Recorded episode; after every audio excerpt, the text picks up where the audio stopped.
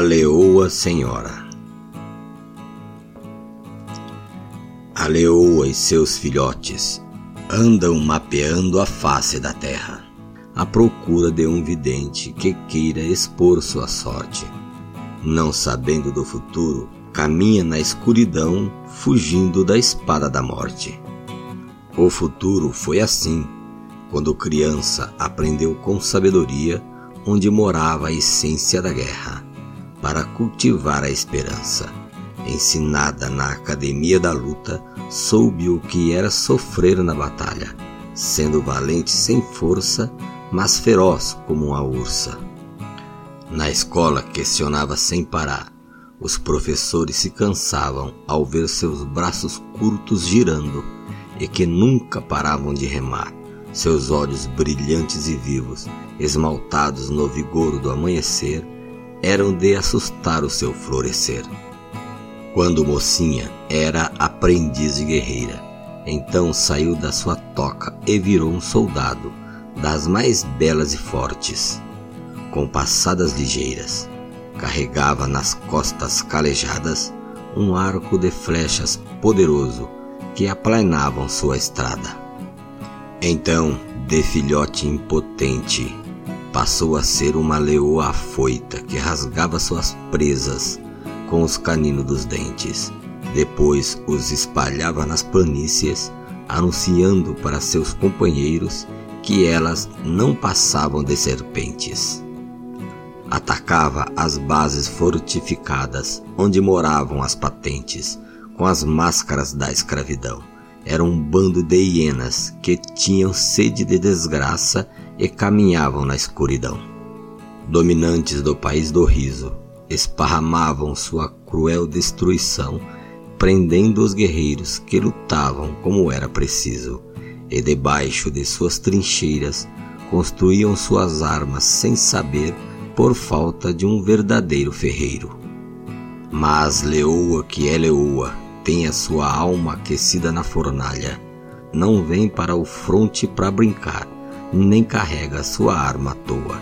Sendo bem orientada, caminha com rigidez, sem segurar nas grades fixas na proa. Ela vê as ondas vindo, com sua fúria de destruição, e ri do alarido da tormenta no olho do furacão.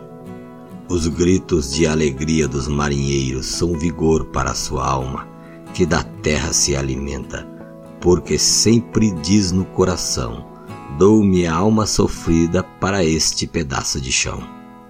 Mas um dia foi capturada pelos destruidores sem coração, homens sem escrúpulos que não tinham paz na alma e sangravam com raiva o espírito do perdão levada para um calabouço, foi posta por expiação, por lutar com audácia em defesa do seu povo, e teve seus direitos arrancados sem nenhuma intervenção. Na arara do campo chorou, e em seu puleiro de dor teve pavor do seu canto. As mãos que apertavam a glória foram surradas com palma. Era uma dor que não tinha volta. Ao ver a luz brilhando, as lágrimas corriam no rosto, pois o que a acendia era uma faca afiada na sujeira que a seu corpo destruía. Isso era constante e presente quase todos os dias. O desespero sugava sua energia. Quando via o vermelho correndo, era uma espera doente e fria, e a cela do cárcere rosnava contemplando o cálice da tortura cheio de hemorragia. No hospital não tinha consolação. Sangra essa destruidora que combate contra o pelotão. Ela é bolchevique de carteirinha e nunca terá seu perdão. Mas o tempo passou como se fosse um só dia.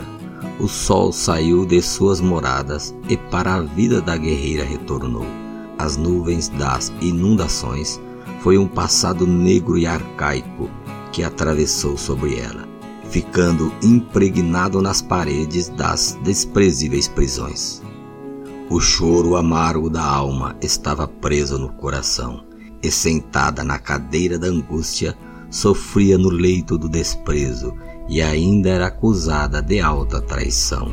Não tinha tempo para vingança por cultivar a lavoura do perdão.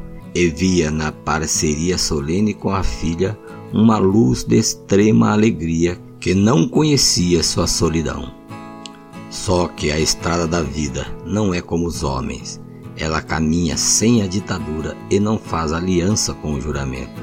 Não respeita a continência, pois os carrascos manipulados não tiveram sequência. A leoa se tornou senhora e foi posta em alto refúgio, sem precisar de manobra, amada pelos leõezinhos que voam na esplanada do palácio como simples passarinho. Se sentem potentes e seguros, pois a leoa senhora os protege como se fossem seus filhotinhos.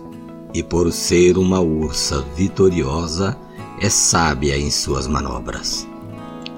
Não cede nas decisões e não se alimenta do lado de fora.